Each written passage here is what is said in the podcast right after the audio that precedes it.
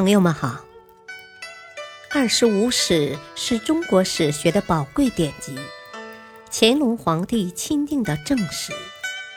毛泽东一生研读此书。欢迎收听《二十五史珍藏版》第六部《东晋书》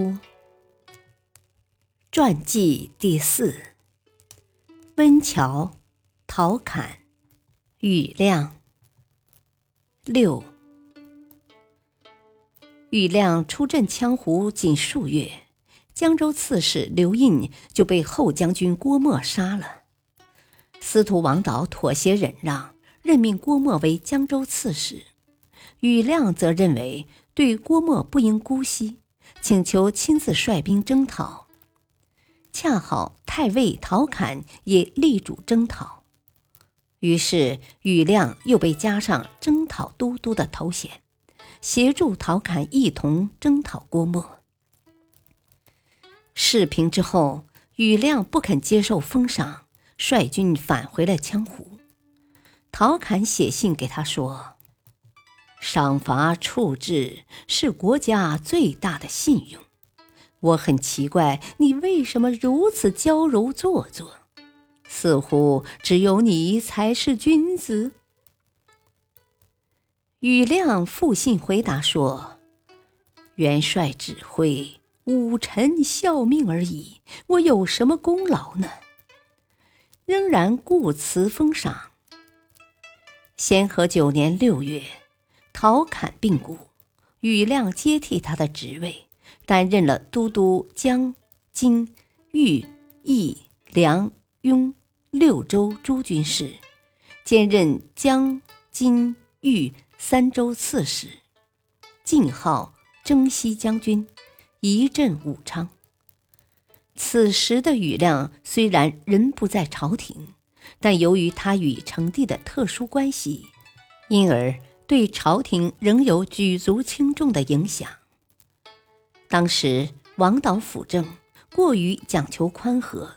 任用的一些部将大多不遵守国法，引起了大臣们的不满。庾亮在羌胡的时候，陶侃就曾经打算起兵废除王导，因为西涧反对而作罢。庾亮接替陶侃以后，又想率军前往京师废除王导。他写信给西涧说：“当初在羌胡时，顾及国家危弊。”所以劝阻了陶公，没想到从那时到如今，竟然没有丝毫悔改。皇上年幼时不荐举明德之士辅导，皇上年已成人，仍然不肯归正，继续保持师傅之尊，让成人君主忍受以臣属为师的悖逆，是可忍，孰不可忍啊！希望公从国家安定的长远考虑，也估量一下公与下官承担的责任，决定适时的对策呀。西晋仍然不赞同废除王导，庾亮这才打消了起兵废王导的想法。成康五年（三百三十九年），后赵政权在石勒死后。内部发生了争斗，庾亮便想乘此机会出兵收复中原。他举荐桓宣为司州刺史，镇守襄阳。举荐自己的两个弟弟羽翼、羽翼，同音不同字，分别担任凉州刺史和南郡太守，又请求解除自己兼任的豫州刺史一职。授给部将毛宝，让他率兵万人镇守诸城，今湖北黄冈西北，与武昌隔江相对。经过这一番部署之后，庾亮上书请求北伐，得到了王导的赞同，但西涧却认为物资准备尚未齐全，不可大举出兵。